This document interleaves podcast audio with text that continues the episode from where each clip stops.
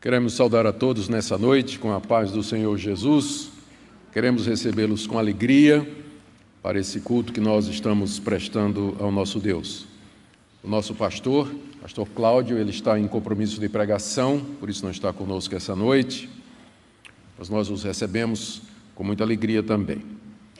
Queremos convidá-los a abrir a palavra de Deus em Romanos capítulo 12, e nós vamos fazer a leitura do verso 9 até o verso 21, dando sequência à nossa série de estudos nessa carta do apóstolo Paulo.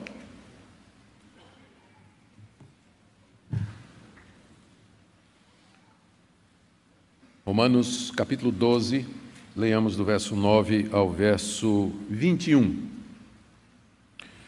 O amor seja sem hipocrisia, detestai o mal, apegando-vos ao bem Amai-vos cordialmente uns aos outros com amor fraternal, preferindo-vos em honra uns aos outros. No zelo não sejais remissos, sede fervorosos de espírito, servindo ao Senhor. Regozijai-vos na esperança, sede pacientes na tribulação, na oração perseverantes. Compartilhai as necessidades dos santos, praticai a hospitalidade. Abençoai os que vos perseguem, abençoai e não amaldiçoeis. Alegrai-vos com os que se alegram e chorai com os que choram. Tende o mesmo sentimento uns para com os outros. Em lugar de serdes orgulhosos, condescendei com o que é humilde. Não sejais sábios aos vossos próprios olhos. Não torneis a ninguém mal por mal. Esforçai-vos por fazer o bem perante todos os homens. Se possível, quanto depender de vós, tende paz com todos os homens. Não vos vingueis a vós mesmos, amados, mas dai lugar à ira, porque está escrito: A mim me pertence a vingança, eu é que retribuirei, diz o Senhor. Pelo contrário, se o teu inimigo tiver fome, dá-lhe de comer. Se tiver sede, dá-lhe de beber, porque fazendo isso amontoarás brasas vivas sobre a sua cabeça. Não te deixes vencer do mal, mas vence o mal com o bem. Até aqui a leitura da Escritura. Nós vamos orar mais uma vez, pedindo a orientação do Espírito Santo, queridos, na compreensão da Sua palavra. Ó oh Deus, te damos graças porque Tu nos chamas a viver uma vida que expressa o amor que nós primeiros experimentamos da Tua parte e que Tu desejas que manifestemos aos que nos cercam.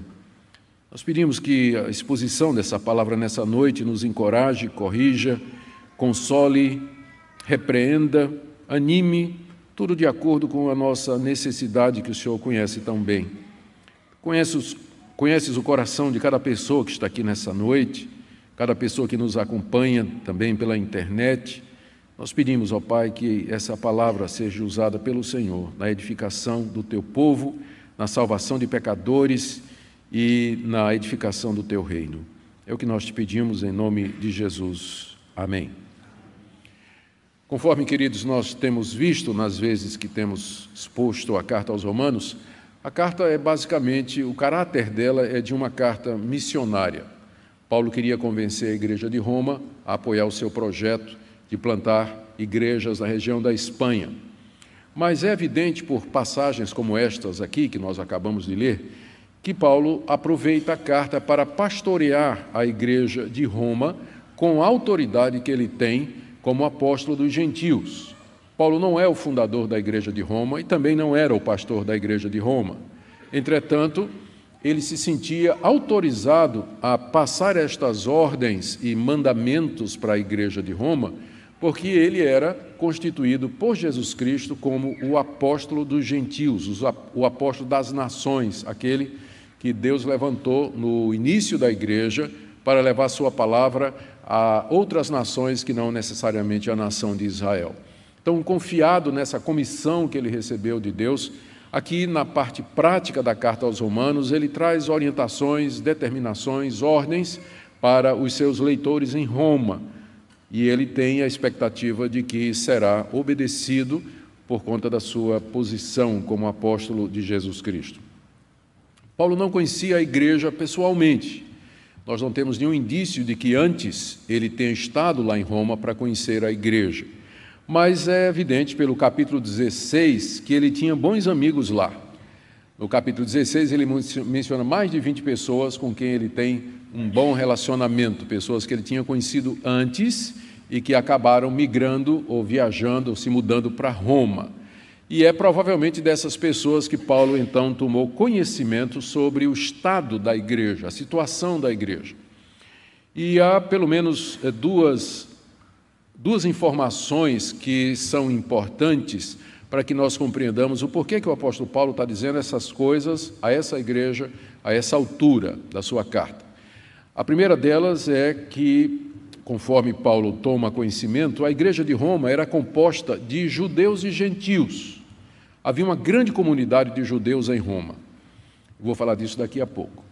E boa parte daqueles judeus haviam se convertido a Cristo através, tudo indica, de seus compatriotas que estiveram no dia de Pentecostes lá em Jerusalém, conforme Atos capítulo 2. Lá, nesse capítulo, que descreve aquele dia em que o Espírito Santo foi derramado sobre a igreja, é dito que havia uma série de nações ali representadas, e entre elas estão, estavam romanos, judeus que eram prosélitos e que tinham vindo a Jerusalém para adorar e que se converteram no dia de Pentecostes eles voltam para Roma e lá eles começam a igreja.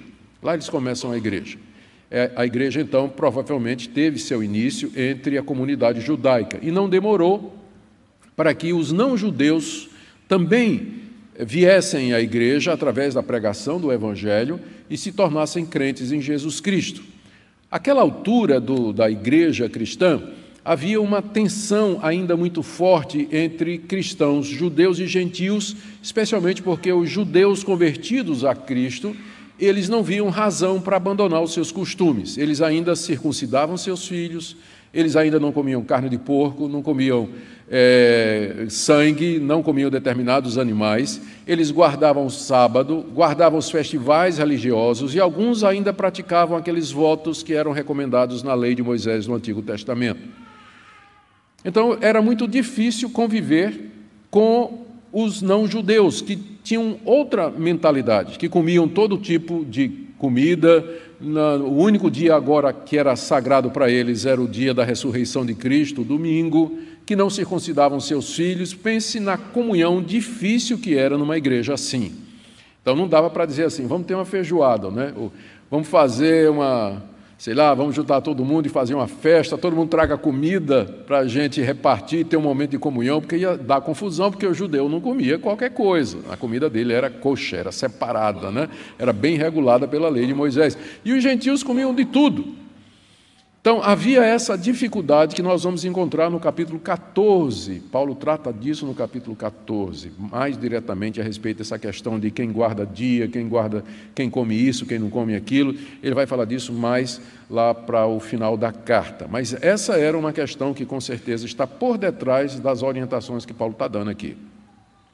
Uma outra coisa que é importante termos em mente era que a comunidade em Roma, esses cristãos, eles eram hostilizados pelos, eh, pelos que estavam ao seu redor, tanto pelos judeus não convertidos, como pelos próprios romanos.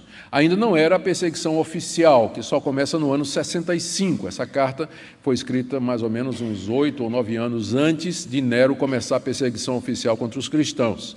Mas havia hostilidade da parte dos judeus e da parte dos pagãos contra os cristãos. Havia maledicências, havia críticas, havia acusações, às vezes perseguição física, assédio da polícia, algumas prisões, denúncia às autoridades. A situação era tão grave que Suetônio, que é um escritor romano, por volta do final do século II, ele escreveu uma obra chamada A Vida dos Doze Césares.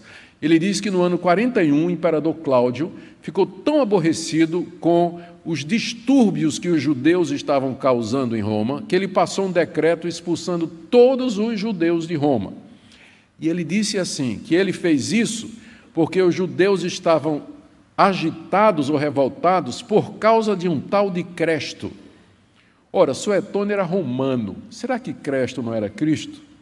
E o que é que aconteceu em Roma foi que a igreja começou a crescer e os judeus ficaram violentos contra a comunidade cristã, começaram a revolta, a confusão. É só ler o livro de Atos para ver que eles faziam isso o tempo todo, né? que Paulo passava. Era assim, eles agitavam a cidade, as multidões contra os cristãos. Quem sabe eles fizeram isso em Roma, os judeus fizeram contra os próprios cristãos, e aí é, expulsaram todos os judeus. E com os judeus expulsaram os cristãos também, não é?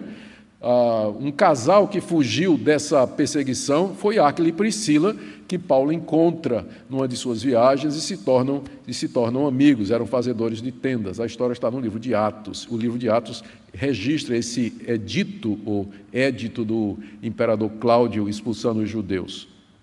Então, uh, Paulo sabe que a igreja lá está passando por esses dois problemas: uma tensão interna causada pelos diferentes grupos que compunham a igreja e também pela pressão da hostilidade vinda dos judeus da comunidade judaica e também da comunidade pagã.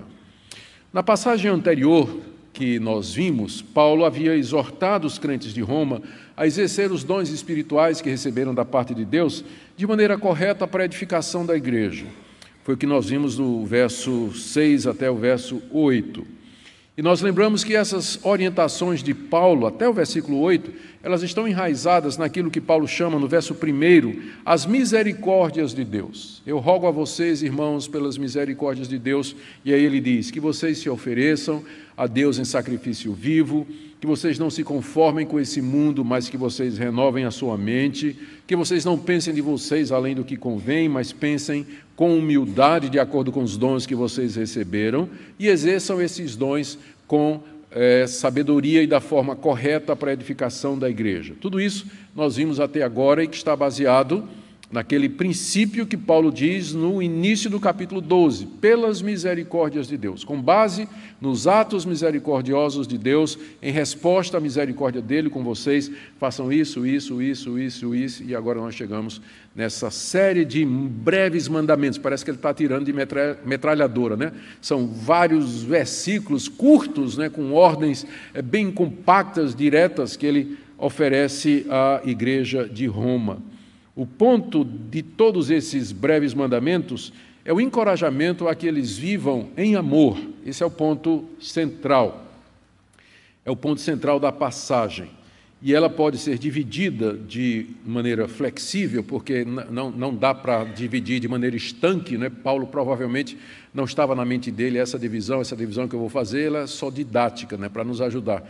Mas nós vamos dividir a passagem em duas partes. A primeira Paulo fala a respeito da necessidade de nós amarmos os nossos irmãos e a Deus.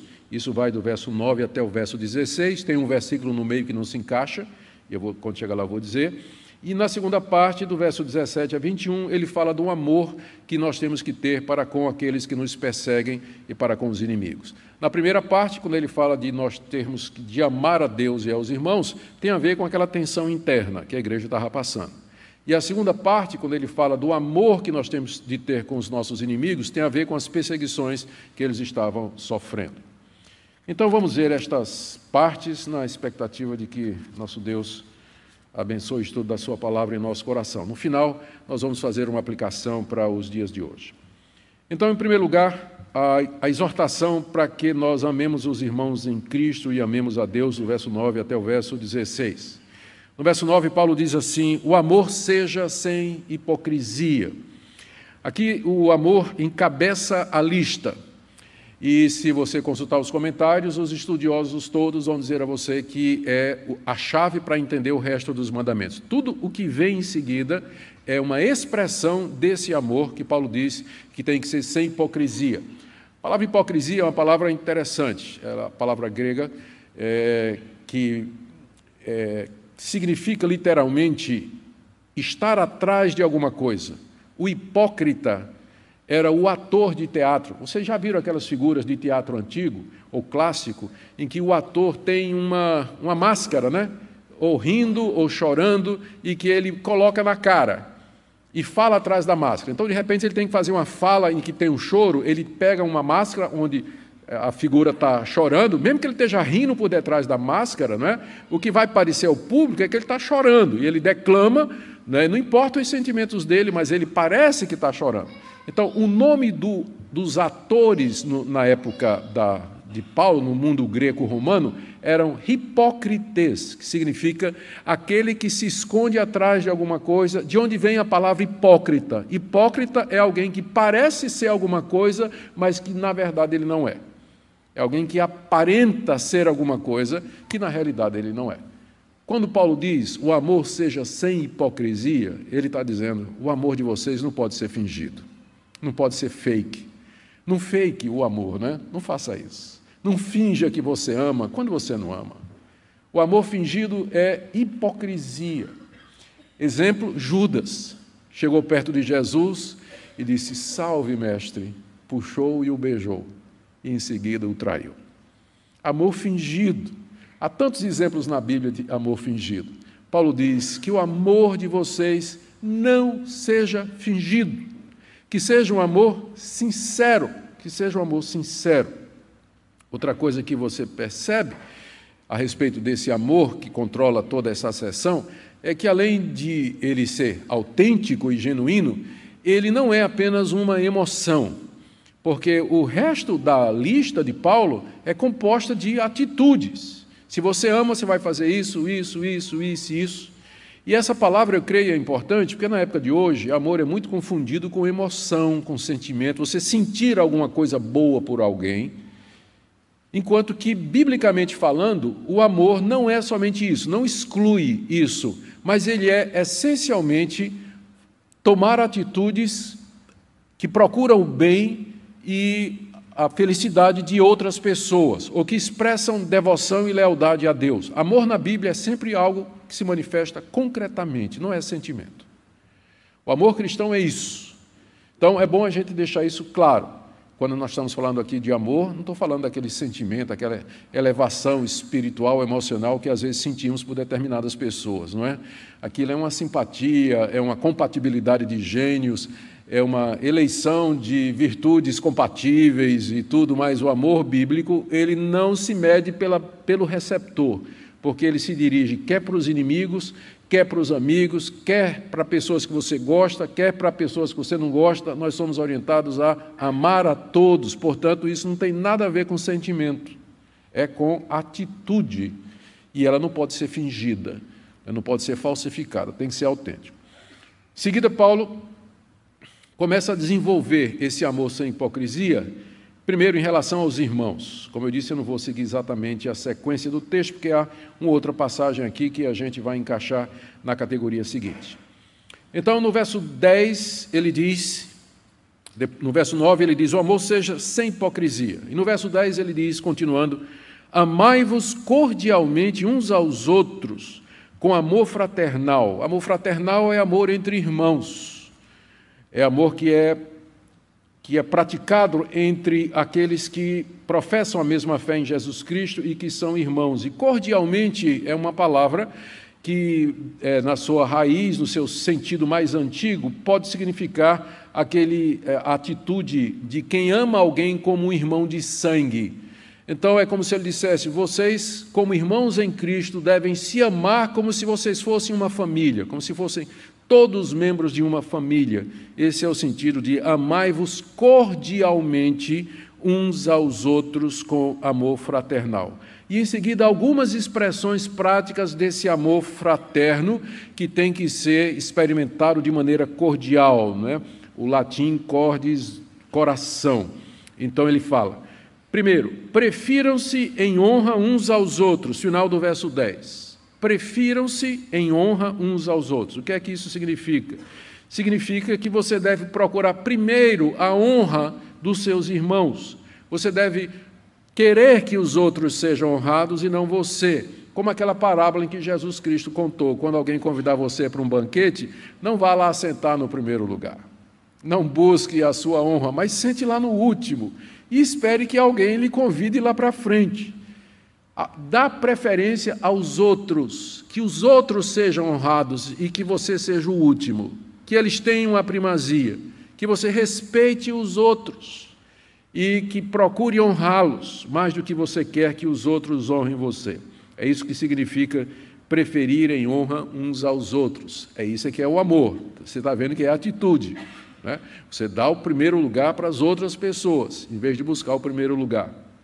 Em seguida, ele diz no verso 13, eu vou pular alguns versículos aí, ele diz no verso 13: Compartilhai, compartilhai as necessidades dos santos. Ainda é o amor que nós temos que demonstrar uns para com os outros. Os santos aqui são os irmãos em Cristo Jesus. Palavra uh, santos é muito usada no Novo Testamento para se referir aos cristãos, não no sentido de que eles não têm pecado, mas no sentido de que eles foram separados do mundo para Deus. É isso que a palavra santo significa na sua raiz, separado.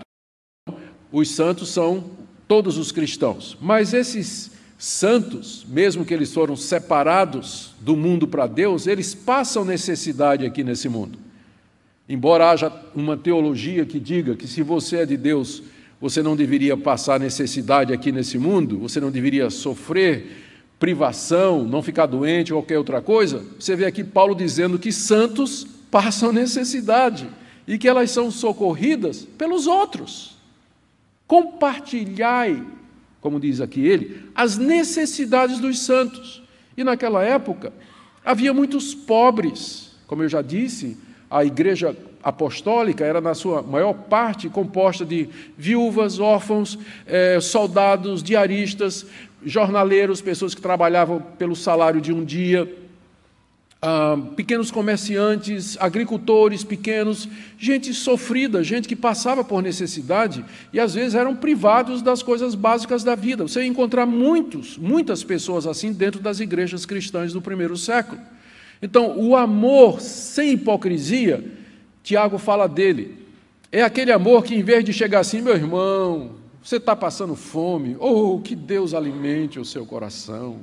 Que Deus alimente sua vida, que o pão do céu satisfaça a sua fome, e vá em paz, e você não mete a mão no bolso para tirar 10 contos para comprar um pão para a pessoa. Isso é amor hipócrita.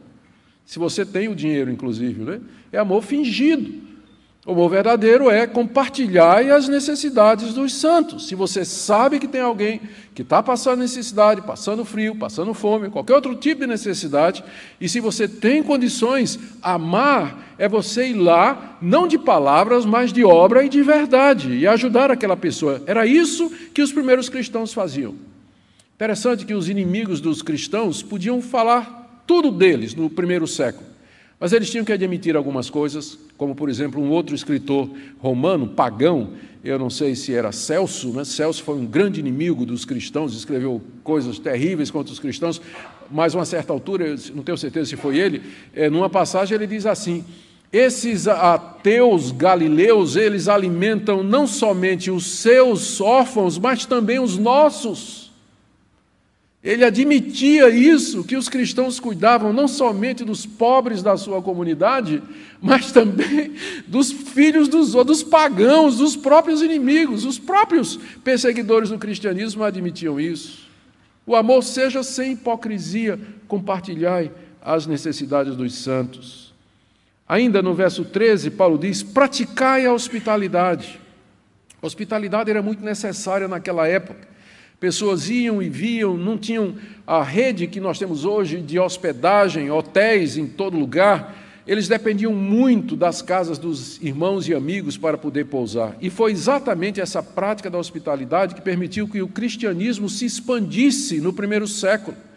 A terceira carta de João foi escrita exatamente para isso, para encorajar a hospitalidade entre aqueles irmãos que iam levar a palavra de Deus para locais distantes para locais distantes. Nessa carta, na terceira carta de João, João recomenda, apoia e defende um cristão chamado Gaio, que não era um missionário, mas o ministério dele era hospedar os missionários na sua casa e enviá-los, encaminhá-los para locais distantes para pregar o evangelho.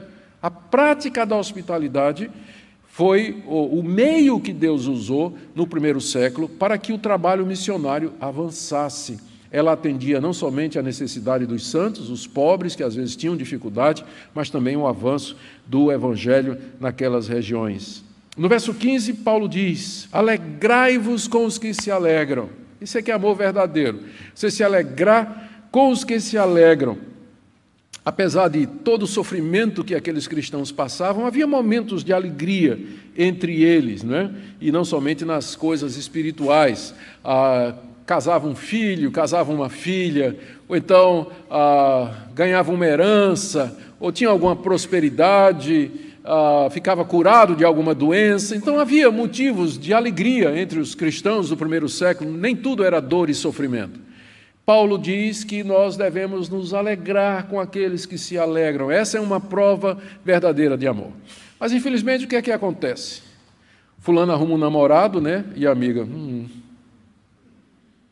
por que ela, Senhor, e não eu? Cadê o meu namorado? Né? Ou então um irmão chega, consegue pela graça de Deus um comprar um carro, né? Uma bênção de Deus e os outros olham assim, exibido, né? Amostrado. Alegrai-vos com os que se alegram, para não ser como o irmão mais velho do filho pródigo. Quando o filho pródigo voltou, o pai se alegrou, mandou dar uma festa e o filho ficou do lado de fora, o irmão mais velho ficou do lado de fora emburrado. Eu não vou participar dessa festa. Esse menino, esse meu irmão mais novo, desperdiçou os bens do meu pai, vivendo de maneira dissoluta, e agora ele volta, meu pai dá uma festa, mata o bezerro cevado, toda essa alegria. Eu não quero saber disso, está tudo errado. Fechou a cara, emburrou-se e não participou da alegria do pai e do irmão mais moço. Alegrai-vos com os que se alegram, isso é prova de amor. Se alegrar com a vitória dos outros, o sucesso dos outros, o progresso dos outros, a felicidade dos outros. Isso prova que o nosso coração não tem inveja, não é? As pessoas às vezes não se alegram porque elas ficam com inveja, ficam com ciúme, né? ficam chateadas porque as outras pessoas estão sendo abençoadas e bem-sucedidas, mas a prova de amor é você, de fato, se alegrar com os que se alegram. Da mesma forma, tem que chorar com os que choram. Verso 15. Como eu disse, se havia muito motivo, se havia motivos para alegria entre os cristãos no primeiro século, havia também muitos motivos para choro, dor e tristeza naqueles tempos de hostilidade, de perseguição. Havia as dores normais inerentes à raça humana, doenças, dificuldades financeiras, privações, e havia também a, a, o choro que era decorrente das perseguições, dos assédios, separação de família, prisão e tudo mais. Os irmãos deviam se sensibilizar com o choro de outros e chorar com eles. Chorai com os que choram, como Jesus, que chorou a ver o choro de Maria e de Marta pela morte de Lázaro. É a única vez que diz que Jesus chorou. E foi exatamente chorando com os que choravam. Ele chorou ao ver o choro de Marta e o choro de Maria pelo irmão que havia morrido. Diz lá que Jesus se comoveu e chorou também. E às vezes isso é a única coisa que a gente pode fazer. Tem situações que não tem o que fazer a não ser chorar junto. Não tem como remediar, está fora do nosso alcance, está fora da medicina, está fora do conhecimento humano, está fora das possibilidades de recursos que porventura existam. Mas como é bom ter alguém que chora conosco. Alguém que compartilha da nossa dor, que nos entende, que mostra sensibilidade. Uma comunidade que não chora com os que choram, ela não expressa esse amor que domina essa passagem e que é a chave da ética e da vida cristã. Amar sem fingimento é você sinceramente se comover pelo sofrimento e pela dor do outro e chorar com ele, em vez de criticar, em vez de de, de, de condenar ou qualquer coisa dessa natureza. Em seguida, Paulo diz, no verso 16: Tende o mesmo sentimento uns para com os outros. Isso é, sejam unânimes entre vocês, vivam em harmonia, tenham o mesmo modo de pensar. Essa era uma orientação muito necessária por causa da tensão que havia na comunidade entre judeus e gentios. Por isso que Paulo diz tenham o mesmo sentimento, a mesma atitude, vivam em harmonia, apesar das diferenças que existem entre vocês. É, os pastores sabem, e os presbíteros sabem também, que é utópico nós tentarmos ter uma igreja onde todas as pessoas pensem conformemente, pensem exatamente da mesma maneira ou acreditem exatamente da mesma forma. Existe uma unidade básica, porque é isso que nos faz irmãos e nos faz igreja. Existe uma unidade básica, mas existem, às vezes, divergências em algumas questões que são secundárias, e às vezes é exatamente a respeito delas que as igrejas se dividem e briguem, e brigam. Ah, questões que não fazem parte da essência da vida cristã, mas por alguma razão despertam as emoções e os sentimentos dos irmãos que se engalfiam em discussões, às vezes pela internet, no Twitter, nas redes sociais, quando não no boca a boca, no debate e na discussão acirrada. Então, Paulo, sabendo disso, ele diz: Irmãos, vocês tenham harmonia entre vocês, tenham, tenham a mesma atitude uns para com os outros, porque é isso que vai dar testemunho ao mundo. Não tem nada que prejudique mais o nosso testemunho ao mundo do que as divisões e os rachas que existem entre os evangélicos. Isso os católicos se aproveitam o tempo todo. A Igreja Católica é uma Quantas, quantas igrejas evangélicas existem? Milhares. Vocês brigam entre vocês. Vocês não conseguem conviver com suas diferenças, não é? Então, para não dar mais razão àqueles que criticam a nossa fé, tenhamos o mesmo sentimento. Pensemos em harmonia, concordemente. Para isso é necessário humildade, é necessário reconhecer que às vezes as questões que você considera importantes, elas não são, é preciso ceder naquilo que não é importante e procurar vivermos em torno daquilo que nos é revelado como fundamental para o cristianismo. Em seguida, o verso, ainda no verso 16, na mesma linha, Paulo diz: Em lugar de ser orgulhosos, condescendei com o que é humilde. Aqui pode ter duas interpretações, porque a palavra humilde, ela tanto pode significar coisas humildes, como pessoas humildes. Paulo não deixou claro o que é que ele tem em mente aqui. Se for coisas humildes, o que ele está dizendo é: em vez de vocês serem altivos e orgulhosos, se acomodem a situações humildes, como, por exemplo, aceitar fazer tarefas humildes, servir numa posição obscura onde não tem reconhecimento. Concorde, aceite posições humildes na igreja, não queira ter o primeiro lugar. Então, essa interpretação é possível. Mas humildes aqui pode significar pessoas de condição humilde. E nesse sentido, o que Paulo está dizendo é: em vez de vocês serem altivos, se comuniquem e sejam solidários com pessoas humildes. Sejam sensíveis para com elas, falem com elas, mostrem que vocês têm interesse pelas pessoas, não pelo status financeiro, pela, pelo que aquelas pessoas podem dar em troca para você. Em vez de viver essa em arrogância, em altivez, fala com todo mundo, conversa com todo mundo, com as pessoas humildes da igreja, mostra que você as ama, independentemente daquilo que elas têm ou, de, ou deixam de ter. Então, pode ser as duas interpretações: ou se acomodar a tarefas humildes, ou comunicar com as pessoas mais humildes. Ninguém sabe direito o que é que Paulo quis dizer, tanto é que as traduções se dividem sobre isso. Eu sempre gosto de fazer o seguinte: quando Paulo, ou qualquer outro autor bíblico, diz alguma coisa é, que a gente chama de ambígua, né? que pode caber dois sentidos, eu prefiro juntar os dois, né? porque senão, se a gente escolhe um, pode acabar excluindo o outro, né? que também é importante. Os dois, as duas interpretações são boas e cabem bem no contexto.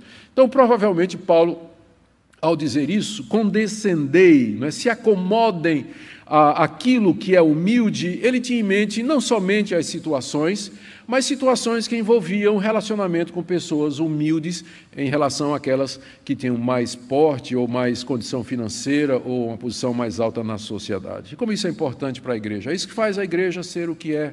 Ela é composta de pessoas de status diferentes, de preparação e conhecimento diferente, condição financeira diferente, mas unidas pelo amor que elas têm como irmãos em Cristo Jesus.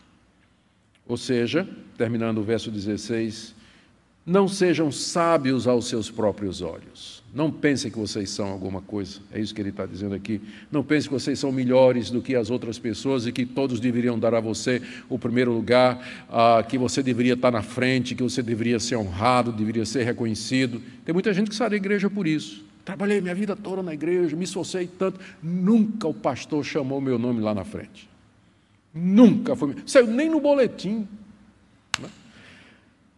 Irmãos, por que, que nós fazemos as coisas na igreja? É para glória, receber glória dos homens, o aplauso dos homens? Não é? Condescendei com o que é humilde, se acomode, mesmo que Deus tenha dado a você uh, uma função uh, que não recebe reconhecimento, uh, ou que não é aplaudida e tudo mais, nós fazemos estas coisas para a glória de Deus e não para a nossa própria glória.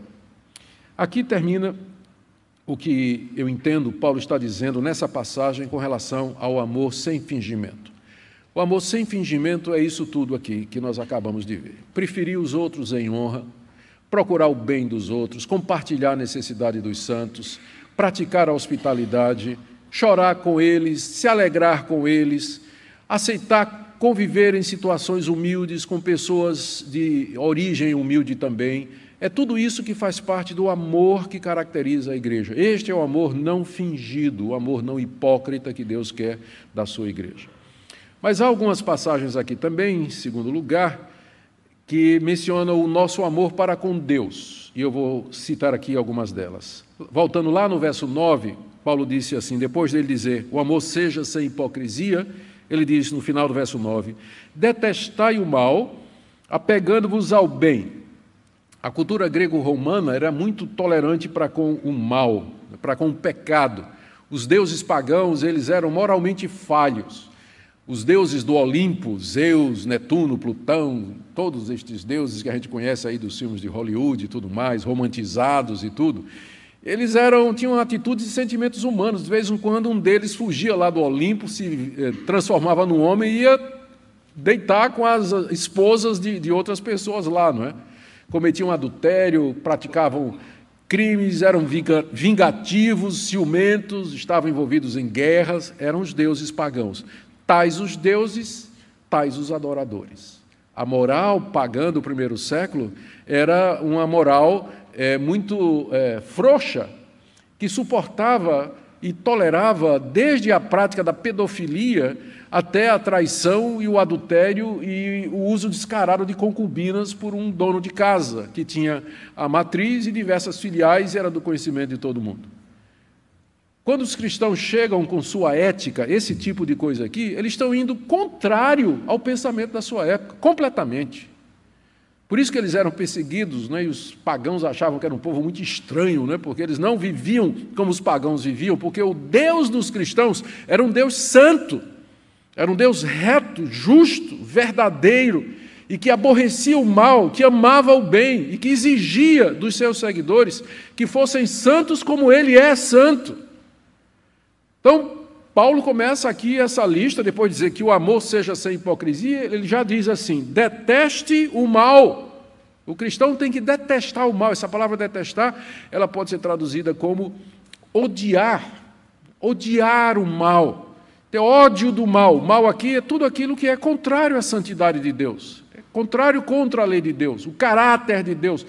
Nós temos que demonstrar isso no meio de uma sociedade que já tolera tudo. O cristão precisa se posicionar com relação ao mal. Eu detesto o mal. Isso pode exigir de nós situações meio que radicais no ambiente de trabalho, na universidade, na escola, na sua família a gente não pode concordar com o mal e às vezes ficar calado, se quem cala consente. Né? Às vezes o silêncio pode ser cumplicidade ou interpretado como cumplicidade. O cristão ele tem que aborrecer o mal. Aborrecer não somente você intimamente rejeitar o mal, mas você expressar isso. Isso aqui está errado, eu não concordo com isso. Isso aqui está errado por isso, por isso. E a gente pode fazer isso com amor. A gente pode fazer isso com amor com educação. Né? Não precisa entrar é, com, é, batendo né? forte, né? mas você, com educação, classe e elegância, né? humildade e amor, você pode dizer: Isso aqui está errado e eu não concordo com isso, por isso, por isso, por isso, por isso. Né? Sem necessariamente perder as estribeiras. Ao contrário de e uh, concomitantemente a detestar o mal, você tem no verso 9 Paulo dizendo: apegai-vos ao bem apegar-se ao bem. Essa palavra apegar, ela é citada pelo próprio apóstolo Paulo em 1 Coríntios 6, quando ele diz assim, que o homem que se une a uma mulher significa colar-se, unir-se intimamente. Então, perseguir ou apegar-se o bem significa não somente você reconhecer que uma coisa está certa, mas você se apegar a ela e segui-la fielmente. Não basta só detestar o mal, mas você tem que se apegar, se grudar ao bem e praticar esse bem e segui-lo como regra da sua vida. Isso é demonstração de amor a Deus. Estou falando agora do amor a Deus. Como é que eu provo? Paulo disse: o amor seja sem hipocrisia. Como é que meu amor a Deus, ele é o amor não fingido? Primeiro, aborreça as coisas que Deus aborrece. Segundo, se apegue às coisas que Deus gosta, que Deus diz que estão corretas. Terceiro, no verso 11, quando servir a Deus, faça isso não de maneira preguiçosa, verso 11, no zelo não sejais remissos. Essa frase quer dizer: não sejam preguiçosos ou vagarosos quando vocês deveriam estar servindo a Deus e trabalhando na causa dele. Como aquele cidadão que recebeu do seu senhor que partiu de viagem um talento. Lembra da história, a parábola dos talentos? O senhor viajou, deu dez a um, cinco a outro e um a outro. O que ganhou dez e o que ganhou cinco, ambos trabalharam, trabalharam, produziram e ganharam. Mas o que ganhou um, ele disse assim: esse meu senhor, ele é malvado, ele colhe onde ele não planta. E sabe de uma coisa? Eu não vou arriscar. Eu vou pegar o talento que ele me deu, eu vou esconder, vou enterrar. E quando ele vier, eu dou de volta. Quando o patrão, o senhor, chegou, vocês sabem a bronca que ele deu no cidadão, não é? Servo mau, inútil, negligente. É esse cidadão aqui, ó. No zelo, não sejam vagarosos ou preguiçosos. Se vocês estão a serviço de Deus, façam a obra de Deus, que é o verso seguinte, que é a, a parte seguinte, quando ele diz: Sede fervorosos de espírito, servindo ao Senhor fervoroso né, vem de ferver, é uma palavra grega que significa entrar em ebulição. Então, tem um espírito em ebulição, inflamado pelo Espírito Santo de Deus, para fazer as coisas de Deus. Ou seja, faça as coisas de Deus com entusiasmo. Se você ama a Deus, então faça as coisas dele com entusiasmo, com dedicação, como quem está com o coração é, em chamas, ardendo de, de amor a Deus e querendo se consumir no, no serviço dele. O serviço a Deus não pode ser feito de outra maneira. Continuando no verso 12, Paulo diz: Regozijai-vos na esperança, sede pacientes na tribulação, na oração perseverante. São três mandamentos, todos eles bem ligados e todos relacionados com amor a Deus. Se você ama a Deus, você vai se regozijar nas promessas dele, que é a nossa esperança. Qual é a nossa esperança? É a promessa que Deus fez de que um dia ele vai fazer justiça e juízo nesse mundo. Que um dia Cristo vai voltar e vai nos tirar dos mortos, que nós estaremos com ele no novo céu e na nova terra onde habita a justiça. Essa é a minha esperança. Então, se eu creio nisso, se eu amo a Deus e quero que isso aconteça, se eu quero viver com Ele para todo sempre, então vou me alegrar nisso. Eu vou me alegrar na esperança de estar com Ele eternamente, porque eu o amo. Ninguém se alegra na expectativa de passar a eternidade com alguém que não gosta. Já pensou que coisa horrível? Passar a eternidade com alguém que você não ama? Mas se você ama a Deus, você vai se alegrar na esperança. Você vai almejar estar com Ele, com o Senhor Jesus, a eternidade afora. Alegrai-vos na esperança. É a única fonte segura de regozijo aqui nesse mundo, não é? Porque aqui, especialmente aqueles cristãos, eles poderiam ter os seus bens tomados a qualquer momento pelas autoridades policiais, por conta da perseguição. E se a felicidade, se a alegria deles estava nos bens, uma vez que sumiram, acabou a alegria, como acontece com muita gente. Mas se a nossa alegria está na esperança, esperança aqui, na certeza das promessas de Deus, é chamada de esperança, porque é uma expectativa de que Deus vai cumprir as suas promessas expectativa positiva, se a nossa alegria está nessas coisas, isso ninguém pode tirar de nós. Eles podem tirar os nossos bens, nossa liberdade, eles podem nos roubar dos nossos direitos, eles podem nos jogar à prisão, podem nos torturar, mas uma coisa eles não podem tirar é a alegria que nós temos na esperança que Deus nos dá através de Suas promessas. Então, regozijai-vos na esperança. Segundo, sejam pacientes na tribulação. Lembra que aqueles irmãos estavam sendo perseguidos. Paulo diz: paciência. Deus ama vocês. Todas as coisas cooperam para o bem daqueles que o amam. E se a tribulação vier, sejam pacientes. Ser paciente aqui significa não reclame, não murmure, não critique, não diga que Deus é injusto, que você não merece isso, que está tudo errado. Não fique emburrado com Deus. Mas seja paciente, porque ela haverá de passar e no tempo certo Deus haverá de trazer a recompensa para vocês. Nós estamos vivendo um momento assim de muita antecipação por conta da situação política no nosso país. E a gente sabe que parte do que tem sido dito, né, há, um, há um medo de muita gente de, do surgimento de um governo totalitário, é, de um lado ou do outro, né, comunista ou sei lá o que, militar ou qualquer outra coisa, e a gente fica assim meio com medo de tudo mais. Gente, a gente tem que lembrar que a igreja sempre sobreviveu, independentemente do regime, ela sobreviveu à, à, à época de Hitler, sobreviveu na Coreia do Norte, sobreviveu nas perseguições da China, sobreviveu ao Império Romano.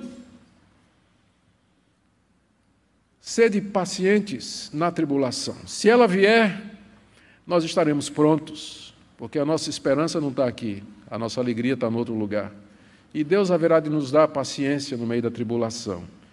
Isso tudo a gente consegue, terceira parte aí, na oração perseverantes. Ou seja, nunca parem de orar, nunca parem de orar. Desenvolvam uma atitude, um espírito de oração que faz com que você busque a Deus quando você está dirigindo, quando você está no trabalho, está na fila né, do médico, esperando o médico, ou na fila da, do banco, qualquer outra coisa, em uma atitude de oração o tempo todo, orando, clamando a Deus, adorando, servindo a Ele, confessando, tendo simplesmente comunhão com Ele.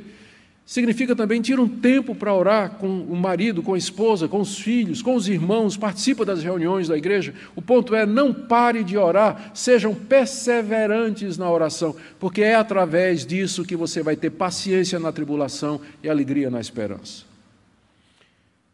Agora, por último, meus irmãos, Paulo, vamos ver agora o que Paulo diz a respeito do amor com relação aos inimigos. Já vimos o que é o amor sem hipocrisia com relação aos irmãos em Cristo, já vimos o que é o amor sem hipocrisia com relação a Deus e o que seria o amor sem hipocrisia com relação aos descrentes.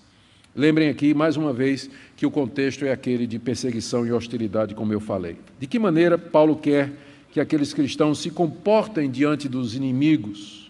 Vamos começar no verso 9, desculpa, no verso 14. Abençoai os que vos perseguem, abençoai e não amaldiçoeis. Paulo aqui está ecoando o ensino de Jesus no Sermão do Monte.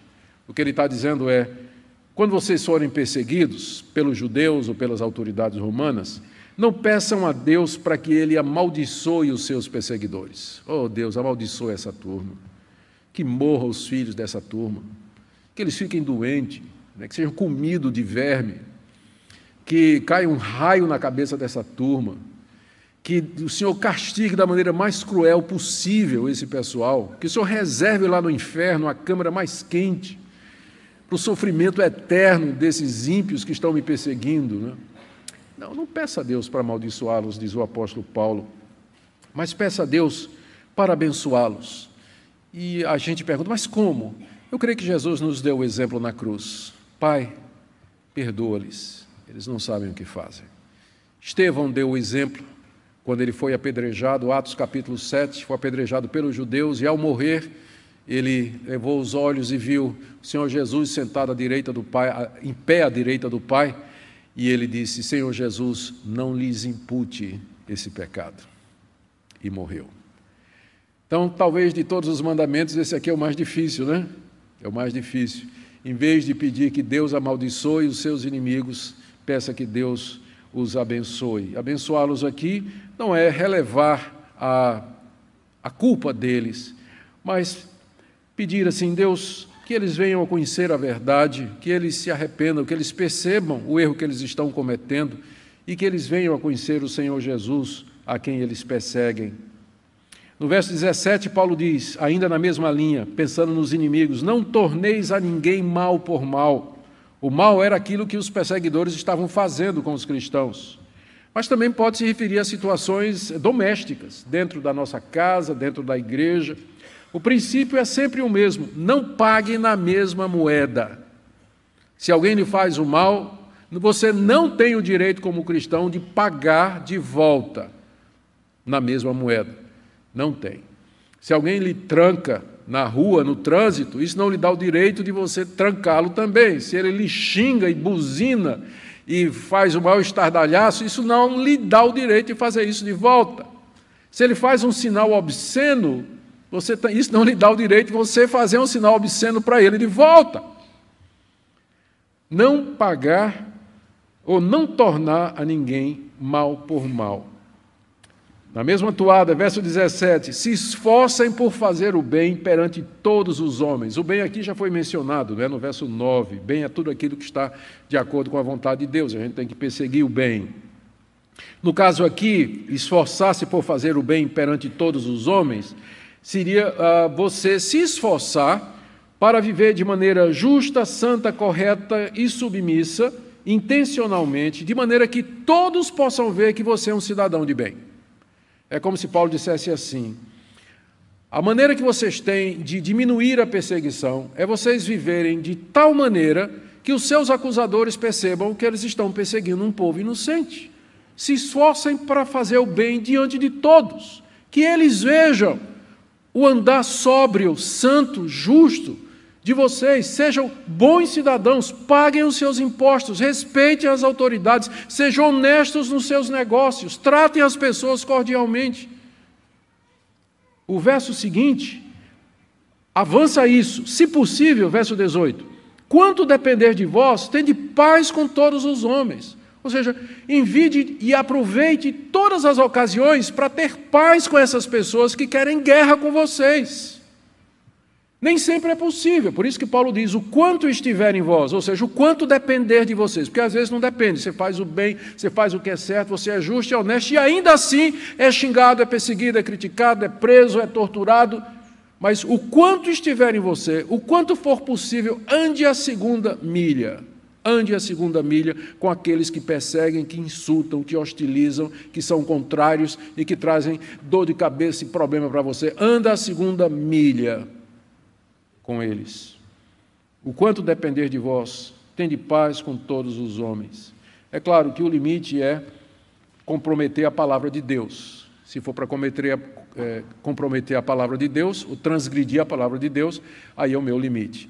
Mas enquanto eu não for obrigado a, a, quebrar a palavra de Deus, eu posso ceder-se flexível, amoroso, paciente e procurar paz com todos os homens. Aí, na mesma linha, continuando, verso 19: Não vos vingueis a vós mesmos, amados, mas dai lugar à ira, porque está escrito: A mim me pertence a vingança, eu é que retribuirei, diz o Senhor.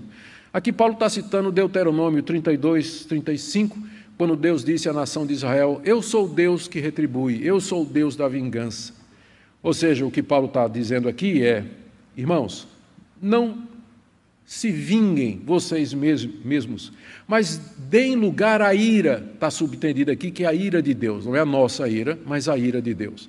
Significa o seguinte: você não, se você se vinga, Deus vai dizer: bom, então eu ia, eu ia me vingar dele. Eu ia me vingar dos inimigos da igreja. Eu tinha preparado um castigo né, na eternidade, é, ou mesmo nesse mundo, para os inimigos. Mas você tomou a frente e você já se vingou. Então eu não vou fazer mais nada. Deus dizendo para o crente. Porque o argumento de Paulo é esse: não se vingue, mas deixe que Deus faça isso. Dê lugar à ira de Deus e não à sua. Não, não fique irado e tome providências para se vingar desses inimigos, mas deixe que Deus vai fazer isso, porque está escrito: a vingança é minha e não é sua, a vingança não é sua, a vingança é de Deus. Deus está vendo e no tempo dele, do modo dele, no lugar dele, ele vai fazer o que é justo e o que é correto. A mim me pertence a vingança, diz o Senhor. Pelo contrário, agora estou no verso 20.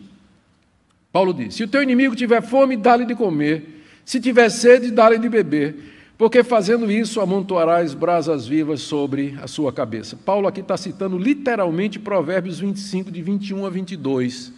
Lá no livro de Provérbios está dito isso exatamente: se o teu inimigo tiver fome, dá-lhe de comer, se tiver sede, dá de beber, porque fazendo isso amontoarás brasas vivas sobre a tua cabeça. O que é que Paulo está dizendo? Em vez de você se vingar, se você encontrar o seu inimigo passando fome, não diga assim, ha, ha, ha agora é minha vez de estar por cima. Como tem até uma música aí, não é? Que diz assim: um dia, né, vocês vão ver, né?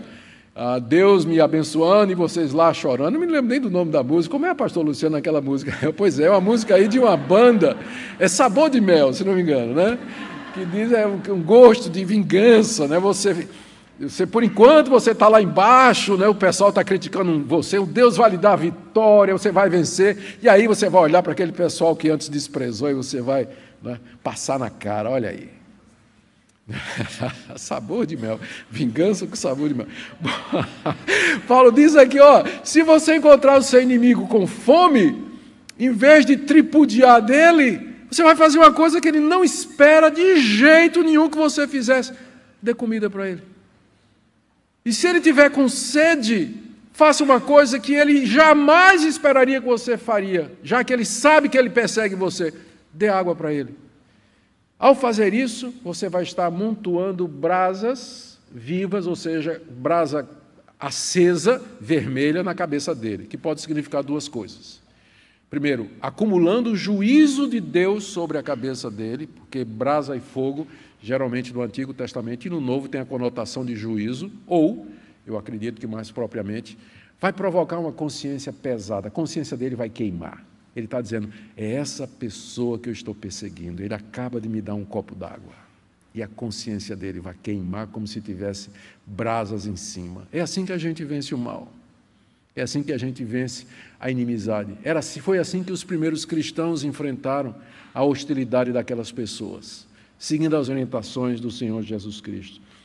Provoca remorso, consciência culpada que pode levar ao arrependimento daqueles que nos perseguem e nos criticam. Estou terminando, gente.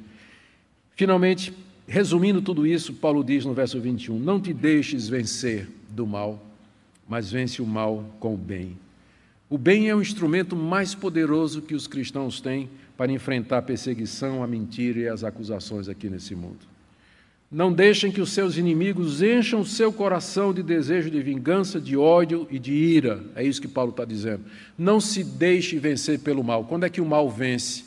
Quando finalmente eles conseguem fazer com que nós pequemos. Nós nos iramos, nós nos irritamos, nós ficamos cheios de mágoa, desejos de vingança, nós reclamamos de Deus, aí o mal venceu. Mas como é que a gente vence? Não se deixe vencer pelo mal. Mas então como é que a gente vence o mal? Vença o mal pelo bem. Dê de comer, dê de beber, ore por ele, procure a paz, ore pelos seus inimigos, no que for possível. Tenha paz com todos os homens. E é assim que nós vencemos. Eu quero terminar, eu já disse isso umas dez vezes, né? então vocês nunca acreditem quando eu estiver pregando, quando eu disser eu estou terminando. Bom, algumas lições. Primeiro, claro, cristianismo tem implicações práticas. Se você pensava que o cristianismo é um conjunto de doutrinas nas quais você deve crer e que isso vai lhe dar entrada no reino dos céus, você está certo em parte. Porque essa crença, ela deveria, biblicamente falando, levar você a uma mudança de vida, a você viver dessa maneira.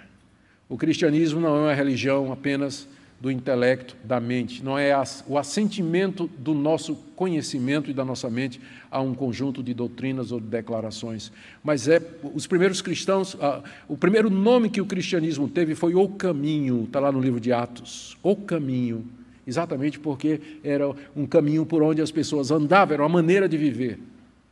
Então o cristianismo tem implicação prática. Antes de você poder dizer que você é eleito, que você é predestinado, que foi escolhido por Deus antes da fundação do mundo, você tem que olhar para a sua vida e ver se você vê na prática os efeitos dessa eleição e dessa graça, que se manifesta exatamente nesse tipo de vida aqui que eu estou falando. Tem muita gente nas igrejas que frequentam, ouvem sermões, mas durante a semana a vida deles é completamente diferente disso aqui que nós estamos vendo. Então, o cristianismo ele traz implicações práticas para nós, ele nos desafia, ele veio não somente para perdoar os nossos pecados, mas para nos livrar também do poder do pecado. A segunda coisa que esse texto nos ensina é a natureza do amor cristão. Ele não é um sentimentalismo, como nós dissemos, mas atitudes concretas que buscam o bem do próximo, o serviço zeloso a Deus e o amor aos nossos inimigos. É isso que é amar tem a ver com mudança de vida, atitude, comportamento e decisão. Não interessa se você gosta ou não do próximo. Não interessa se você acha ele uma pessoa legal, bacana ou não, mas ele é alvo do seu amor, segundo a palavra de Deus nos diz. Terceiro ponto que eu acho relevante, considerando as eleições que se aproximam aí, o momento político, embora nos seja permitido exercer os nossos direitos e nos defendermos, quando se tratar de perseguição por Cristo, nós devemos adotar o caminho da não retaliação. Biblicamente falando, nós podemos nos defender em caso de risco de vida nosso e dos nossos familiares. A Bíblia é muito clara com relação à defesa própria. E como cidadãos, nós podemos e devemos usar dos recursos lícitos para promover o bem e combater o mal. Não tem nada errado. Ah, se for lícito, for correto, o cristão participar de, de movimentos, de atividades é, com vistas à promoção do bem, do que é certo e do, do, que é verdadeiro. Historicamente, a igreja sempre fez isso quando o governo permitia, né, quando havia democracia ou espaço para que esse tipo de coisa fosse feito. Mas o ponto aqui é que quando nós formos hostilizados pessoalmente, não é a causa maior de Cristo que está em jogo, mas quando nós formos hostilizados pessoalmente por conta do Evangelho, o caminho que nos é ensinado é de sofrermos humildemente, nos entregando a Deus e orando pelos nossos inimigos. É isso que a gente tem que aprender. O fato de que nós temos que orar pelas, pelos inimigos não quer dizer que eu não possa usar os meus direitos de cidadão, por exemplo, para votar nas eleições naqueles que eu acho que representam o melhor para o nosso país, ou utilizar qualquer outro meio. Mas significa que nunca nós podemos nos vingar a nós mesmos e pagar o mal com o mal aqueles que pessoalmente desejam nos destruir. Por último, última aplicação, última lição. Nós sabemos que Deus não fará justiça plena aqui nesse mundo. Eu sei que às vezes, momento como esse, próximo da eleição, a gente fica assim, elegendo alguns dos presidenciáveis como o Messias que haverá de salvar o Brasil. Nossa esperança não está em candidato nenhum. O reino de Deus não virá por meios humanos. A nossa expectativa é a vinda do Senhor Jesus Cristo, o novo céu e a nova terra onde habita a justiça. Nós oramos por bons governantes, pessoas que temam a Deus, que promovam o bem e que deem condição para que nós ganhemos o nosso pão e eh, promovamos os valores da família. Isso nós oramos e pedimos a Deus, para que nós possamos continuar com liberdade para pregar o Evangelho e levar avante o seu reino.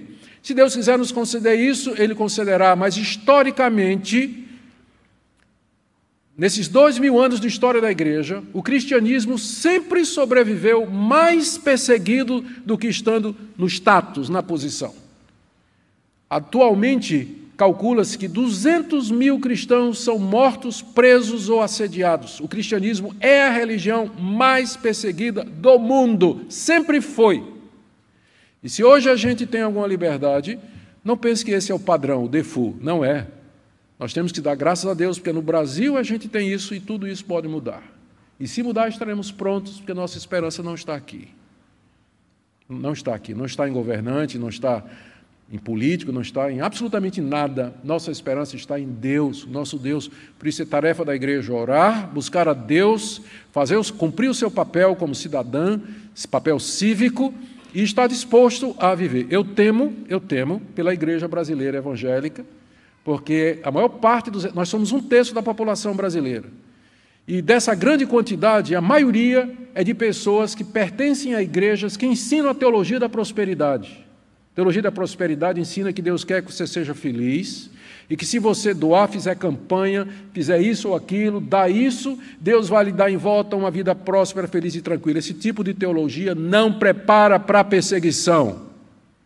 Esse tipo de teologia não prepara a igreja para o sofrimento, porque quando vier, o crente diz, mas peraí, não estou entendendo nada, não foi isso que Deus prometeu? Meu pastor me disse, eu estou sendo fiel, dei o dízimo, fiz campanha, e isso está acontecendo, como, como? Esse tipo de teologia não prepara a igreja para a perseguição. A igreja brasileira não está preparada para isso. Então, meus irmãos, é, nos apeguemos ao que ensina a palavra de Deus. Nos preparemos, porque nossa esperança não está aqui. Que Deus conceda a cada um de vocês nessa noite a sua graça. Você que está sofrendo em casa, no trabalho, sofrendo com doença, a vocês que estão engajados no serviço cristão. E eu termino só com uma palavra. Quem é suficiente para isso? Nós acabamos de ler essa lista de mandamentos aqui. Quando eu terminei de ler isso aqui, preparar meu sermão, eu olhei, eu parei e disse para Deus: Deus, eu, eu, eu sei que eu não sou capaz de viver isso aqui. E aí me lembrei que esse, essas exortações, elas não estão aqui separadas, mas elas são resultado do que está dito nos versos de 1 a 2. Rogo-vos, irmãos, pelas misericórdias de Deus isso aqui é o resultado das misericórdias que Deus teve para conosco. Deus nos ama, Ele nos perdoou os pecados, nos aceitou como seus, nos deu o Espírito Santo, nos inseriu numa comunidade, nos deu Sua palavra. Com base nessas misericórdias, agora, amemo-nos uns aos outros sem hipocrisia. Não é uma coisa que você vai fazer com base na sua própria força ou no seu próprio esforço nas outros. A força para amar e para obedecer não vem de mim, mas vem desse amor que Deus demonstrou no Calvário, na pessoa de Jesus. Oremos. Ó oh Deus, quem é suficiente para essas coisas? Derrama em nossos corações o teu amor. Dá-nos um batismo desse amor. Nós não queremos, Deus, coisas extraordinárias, sinais e prodígios. A igreja não está precisando disso. A igreja precisa desse amor que nos prepara para o sofrimento, para a tribulação, que nos ajuda a cuidar dos irmãos necessitados e que demonstra o teu amor e que enfrenta os inimigos com o bem, com a paz. Abençoa a tua igreja no Brasil, nesses momentos difíceis e tensos. Dá-nos graça para focarmos no que é certo e que não coloquemos a nossa esperança nos homens, mas somente no príncipe da paz que ressurgiu e tem todo o poder no céu e na terra. A ele toda a glória para todo sempre. Amém.